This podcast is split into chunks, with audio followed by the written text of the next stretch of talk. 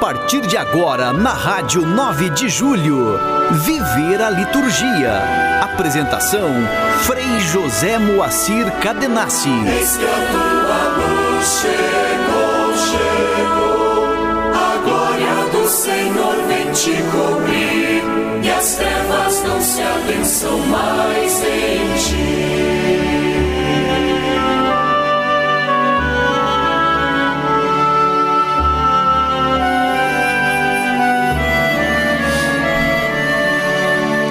Olá, ouvinte da Rádio 9 de Julho, alegria, satisfação de estar aqui com você neste cair da tarde do dia do Senhor, no 28º domingo do tempo comum do ciclo A da liturgia. Eu estarei com você aqui até às 18h30. Nós estamos assim em dois domingos seguidos, né, premiados, na verdade, com a carta aos Filipenses, né? E hoje, literalmente, Paulo nos diz no trecho desta carta: Irmãos, sei viver na miséria e sei viver na abundância. Eu aprendi o segredo de viver em toda e qualquer situação, estando farto ou passando fome, tendo de sobra ou sofrendo necessidade. Tudo posso naquele que me dá força. Ao nosso Deus e Pai, a glória pelos séculos dos séculos. Amém. Gente, isso é fantástico, não? Nós que vivemos tão intensamente o caminho, sentimos também os desafios, muitas vezes as carências, tantas necessidades e podemos cair, né, no, no, no risco aí de reclamar, de, enfim, murmurar, de também achar que Deus está contra a nossa existência, contra o nosso bem-estar. Paulo nos vem dizer o contrário de tudo isso, né? A graça de Deus nos permite viver né, nas alternâncias da vida, né? O mundo não é uma desgraça que Deus permite que aconteça. O mundo é uma escola para a gente crescer, para a gente expandir mesmo que as agruras, os desafios, os sofrimentos até nos cheguem a abater, a nos desanimar. Mas diante da graça de Deus, tudo isto é preenchido, tudo isto é renovado. E isto não é um conto de fadas ou um conto da carochinha. Isto é a palavra de Deus né? e por boca também de um apóstolo que muito viveu as agruras da vida, os sofrimentos, as perseguições, inclusive por causa de Jesus Cristo. Então, que nós reflitamos neste dia do Senhor, né, a graça de nele estarmos, porque ele está vivo e presente no meio de nós, e que nós possamos viver passo a passo e em tudo aprender, em tudo expandir, pois é o mais além que nos conclama. Nossa vida não está retida neste tempo, neste espaço, mas nós estamos aqui vivendo, mediante a graça, para uma vida sem ocaso. Pensemos nisso e prossigamos na paz. Mergulhados na vida de Cristo,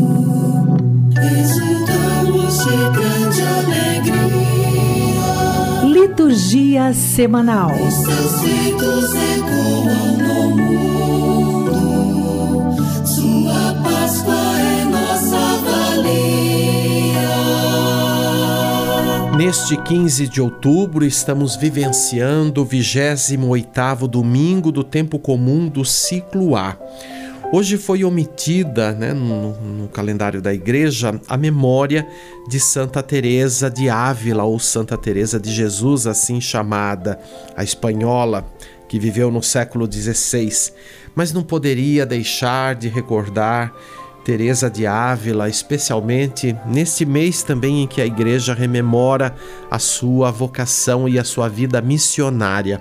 Né? Santa Teresa foi assim alguém muito persistente no caminho do evangelho e no caminho da tradição cristã católica, num período em que muita gente saía da igreja, período também em que ocorreram as reformas protestantes, né?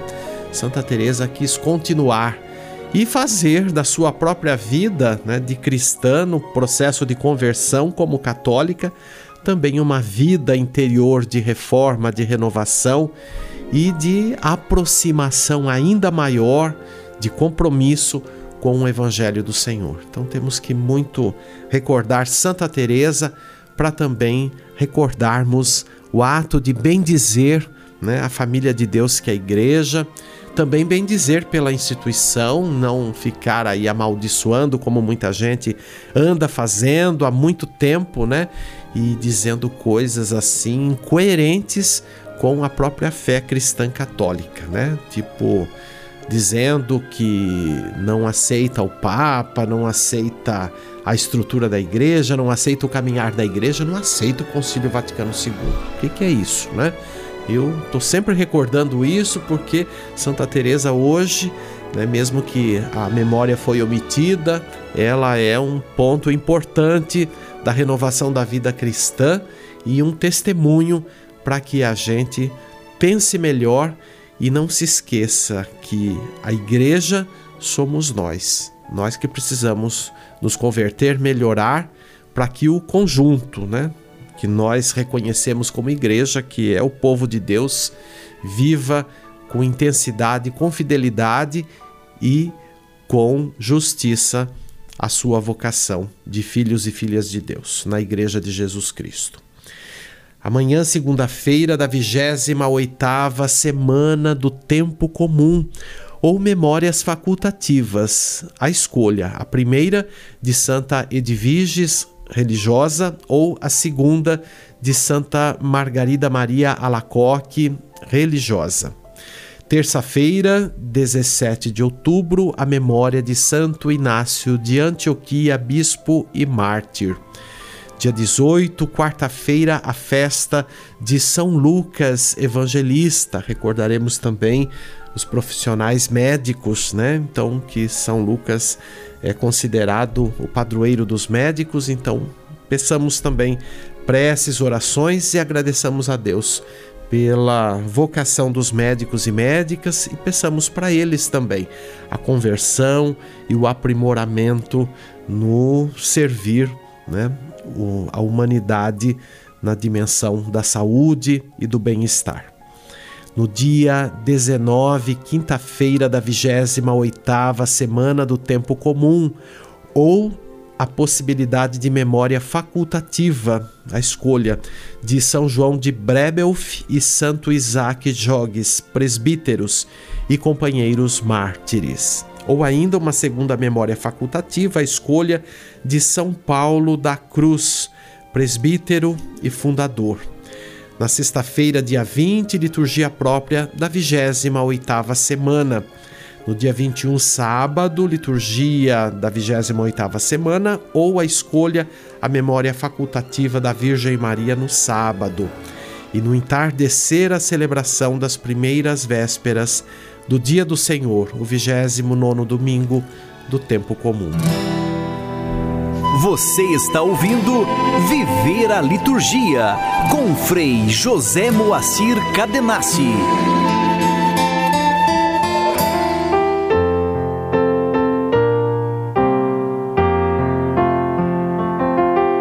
Igreja e Liturgia.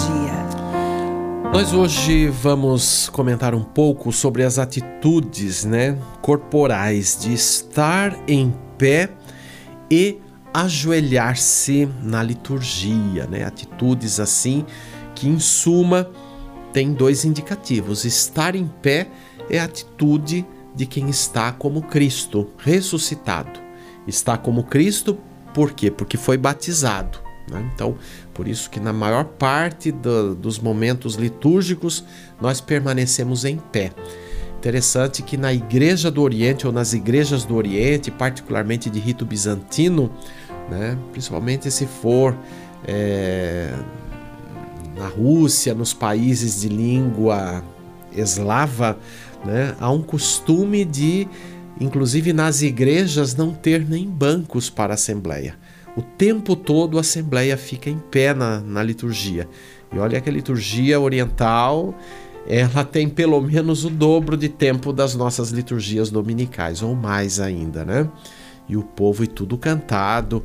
Então o povo permanece em pé como sinal é, de sua estatura, né, condizente com o Cristo ressuscitado, né? Por exemplo, na liturgia oriental, praticamente os padres, os bispos, nas suas funções nunca se assentam, estão o tempo todo né, na proximidade do altar, diante do altar, sempre em pé.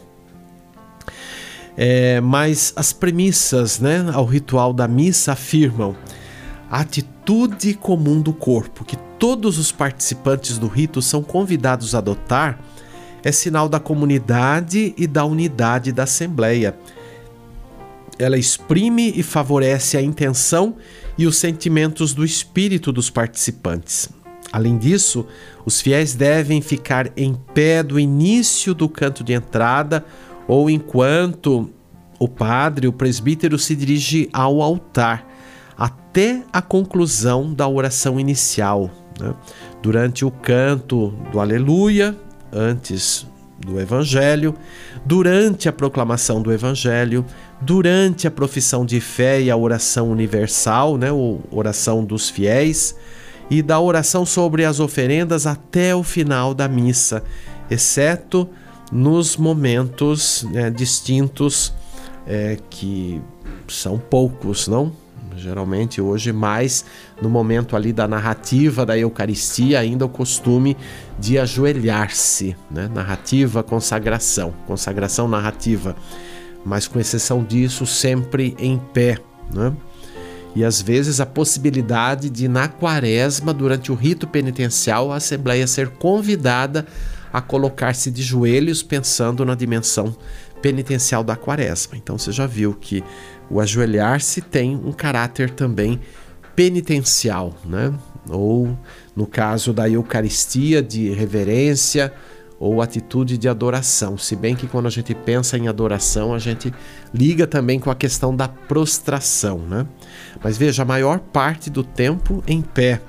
E conforme diz aqui a introdução literal que eu li aqui do, do Missal Romano, né, as atitudes de corpo da Assembleia precisam estar né, como sinal de comunhão, de adesão né, da Assembleia que, que celebra. Então não é qualquer um chegar e ficar na posição que quer. E é o que tem acontecido muito, né? Principalmente as pessoas se ajoelham, muita gente tem se ajoelhado, se bobear o, o tempo todo da missa ou a maior parte do tempo da missa, né? Isso é um sinal de não comunhão, né? Por mais que isso possa parecer piedoso, por mais que isso possa ser instruído aí por mentores ou por grupos que as pessoas têm que se portar assim durante a missa, né? é, porque isso agrada ao Senhor ou porque isso é mais respeitoso e assim por diante, né? É, então, cuidado com esse tipo de coisa. Né? Olhe bem o que a igreja está ensinando e a introdução do missal romano. Acho que esses grupos precisam ler também, estudar mais e entender né, a, a liturgia antes de dar comandos aí, né, ou fazer até verdadeiras lavagens cere cerebrais como muitos têm feito aí em certos grupos, né? As pessoas ficam assim realmente é, manipuladas, né, do ponto de vista mental e emocional, né, diante de instruções que, que dão às pessoas, né? Então a gente comenta isso porque é pertinente, é pertinente. Nós precisamos observar mais, né? E é interessante, de vez em quando falo por aqui. Às vezes as pessoas participam das celebrações e às vezes não sabem direito o que estão fazendo lá, né? Vão pela tradição, vão porque é um costume, entendem o preceito ao pé da letra, mas não entende ainda um grau de participação. E a gente participa, é, e à medida que participa, essa é a dinâmica da liturgia, a gente vai compreendendo, né? Porque se a gente também não tem clareza no que fala, no que expressa, né? em todos os atos, porque os próprios atos da liturgia ele já têm um, uma dimensão formativa, né? Por mais que a liturgia não seja uma aula, não seja uma formação, mas há uma pedagogia né, na dimensão da ritualidade. E a ritualidade é uma escola também, ela também nos ensina. Então, se a gente não faz bem, se a gente não vive bem, se a gente não tem boas referências, a gente não vai captar, né?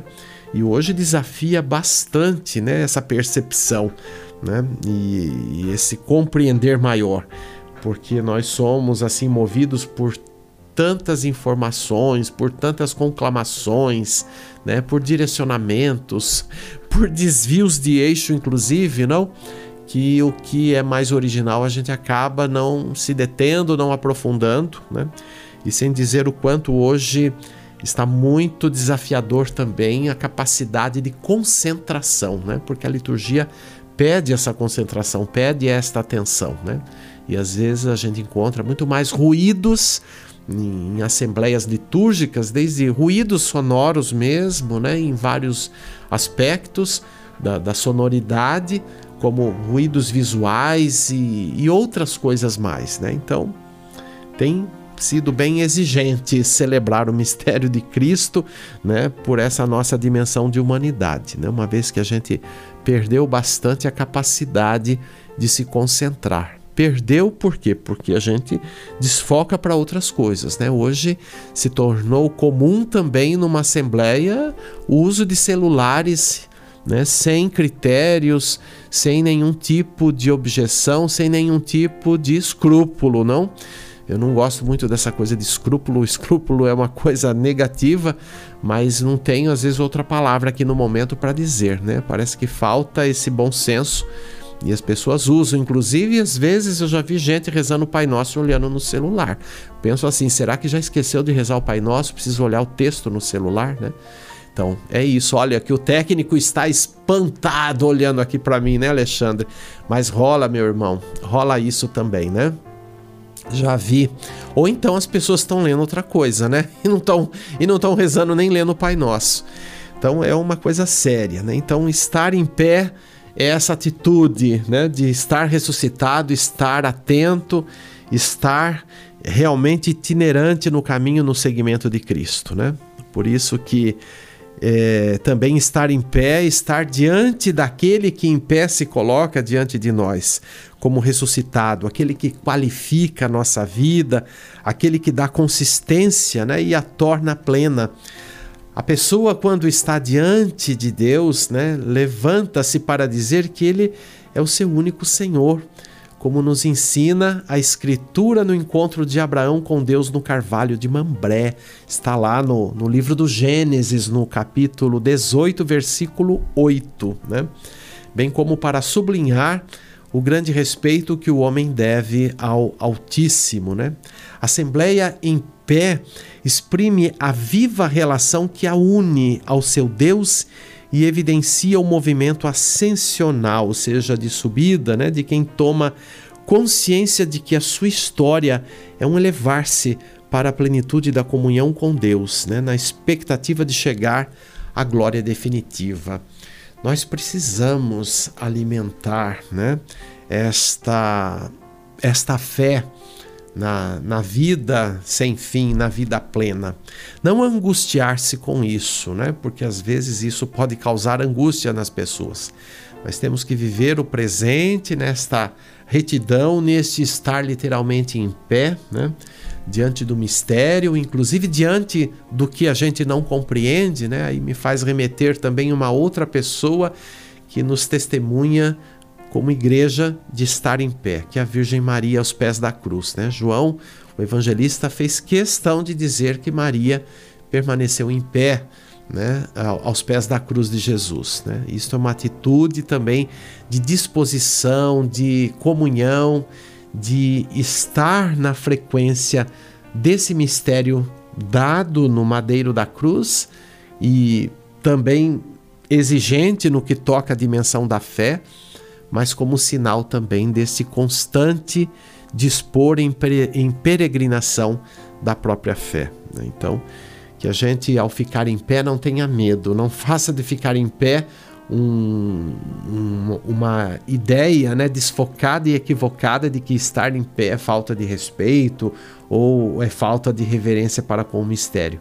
Estar em pé é sinal também de dignidade. Quantas pessoas que Jesus colocou literalmente em pé nas suas atitudes, que estavam deitadas ou que estavam, enfim, à margem do caminho e Jesus as colocou em pé e as colocou no centro, né? na, na mesma atitude e postura em que ele estava. Então, estar em pé é um, é um, sinal de honra gratidão. Né? Interessante, às vezes, as pessoas que têm o, a dificuldade da mobilidade, né, ou são paraplégicas, por exemplo, ou estão num período sem poder caminhar. É interessante se você se aproxima de uma pessoa dessa e lhe dá um abraço, faz uma saudação, perceba um pouco o movimento do, do seu olhar, né, para aquelas que, que estão dispostas ou recebem um, em tom de alegria né, a sua presença e às vezes até fazem um movimento com o corpo como fossem se levantar. Né? Então, isto é muito intenso né, na, na, na, nossa expressão corporal. Então, na história das religiões também, é, nós vamos ver muito estas atitudes acontecendo do estar em pé, né, figurando então a, a criatura nesta posição corporal ereta, desejando evidenciar que a sua prece, a sua oração leva numa esfera de comunhão mais intensa com o divino, com o sagrado e no caso da nossa fé cristã, com o próprio Deus, né? E exprime, exprime a clara consciência de estar mais próxima do Altíssimo, né? Muitas vezes a gente, quando era criança, né, não, não, não queria pegar o céu com as mãos, elevava as mãos, né, fazia até na ponta do pé um, movimento para tentar agarrar o céu. Né? Às vezes as crianças sonham com isso e acreditam que isso é uma realidade que pode acontecer. Então, veja, tudo isto é um movimento da nossa própria vida, né? A morte e a ressurreição de Jesus constituem o um núcleo que sustenta a nossa vida. E Jesus, literalmente, saiu da sepultura, né? Colocou-se num, num, numa atitude de estar em pé, porque foi assim que ele manifestou-se como ressuscitado nas citações evangélicas que nós temos. Então, o estar em pé é também recordação de que somos peregrinos nesta terra que vivemos o novo êxodo. Não é isso que nós fazemos no início da liturgia, não adentramos, né, caminhando a procissão de entrada, né, é, até o altar, sempre acompanhada por um canto próprio, o que que expressa o novo êxodo, o estado de êxodo que todo o povo de Deus vive, né? E que renova-se assim na dimensão de celebrar o mistério de Cristo. Né? Lembrando um pouco agora também o, o ajoelhar-se, né? Os bancos das igrejas muitas vezes têm também ali os genuflexórios, né? Aquelas, aqueles estrados, aquelas ripas para a gente acomodar os joelhos e ali também se equilibrar, se apoiar, né? Numa atitude de súplica, de oração, de penitência. Então, não é que ajoelhar-se é a forma melhor ou por excelência, é uma forma de expressão, né? E assim também a gente se sente é, reconfortado quando pode se ajoelhar, se sente assim numa atitude em que pode nos inspirar a, ou a nos ajudar a redescobrir né, a humildade, a condição de sermos criaturas, de sermos pequenos, né? Porque quando a gente se ajoelha, a gente diminui, aparentemente, né? De, de tamanho físico. Então, isso também simboliza o que? A nossa pequenez, a nossa fragilidade, o sermos criaturas. Então, essa postura nos introduz num profundo espírito de súplica, de também adoração, né? que se torna um lugar de revelação do plano de Deus. Né? E é isto que nos é dado é, vivenciar quando nós podemos nos ajoelhar, né? Para assim hospedar a verdade que vem do alto, nos educa para o senso da nossa pobreza de criaturas e da nossa fraqueza de pecadores. Quando nos ajoelhamos, exprimimos o intenso desejo de estar em sintonia com Cristo e ao mesmo tempo percebermos a forte dissonância entre esse dom e a nossa existência concreta, ainda limitada, ainda muitas vezes resistente e por que não mesquinha, não? Então, essa postura nos coloca numa atitude de reconhecimento, de fortalecimento, mas nos incita depois a estarmos em pé e a continuar o caminho com o Senhor numa atitude de crescente ressurreição. Canto litúrgico. E nós falamos sobre o estar em pé, estar de joelhos, falamos sobre atitudes litúrgicas. Então, vamos ouvir um canto também que pode nos ajudar nessas dimensões rituais, né?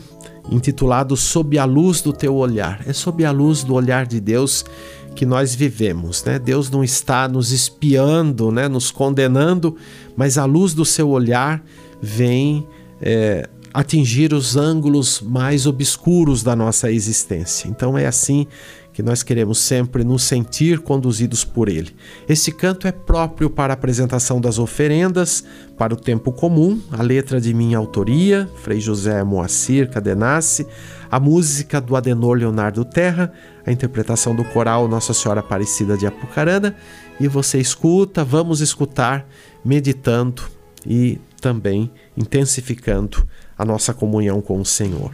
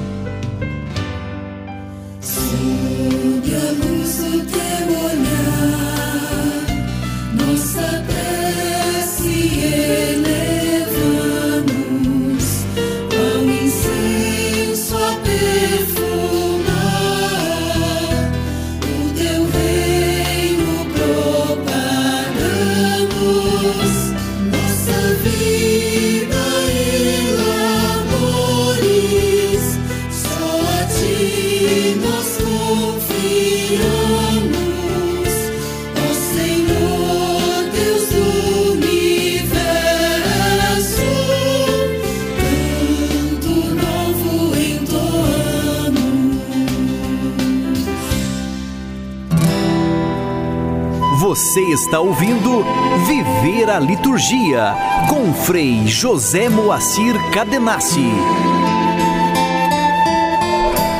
Juntos rezemos. Ó Deus, sempre nos preceda e acompanhe a vossa graça, para que estejamos sempre atentos ao bem que devemos fazer.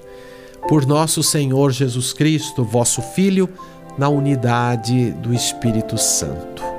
Eu agradeço sua participação. Continue conosco com a Rádio 9 de Julho. Também divulgue as programações, divulgue o Viver a Liturgia. Temos uma página lá no Facebook chamada Viver a Liturgia. Lá também eu coloco o nosso programa semanal. A Rádio 9 de Julho divulga também através do seu site, Rádio 9 de Julho. E ainda temos no Spotify né, o programa lá disponível todas as semanas. E ficam lá os arquivos para você ouvir todas as vezes que quiser e assim também poder divulgar, tá bom? Muita paz, muita vida e nos encontraremos no próximo domingo. Você acompanhou o programa Viver a Liturgia. Apresentação: Frei José Moacir Cadenassi. Eis que a tua luz chegou, chegou. A glória do Senhor vem te cobrir. E as trevas não se abençam mais em ti.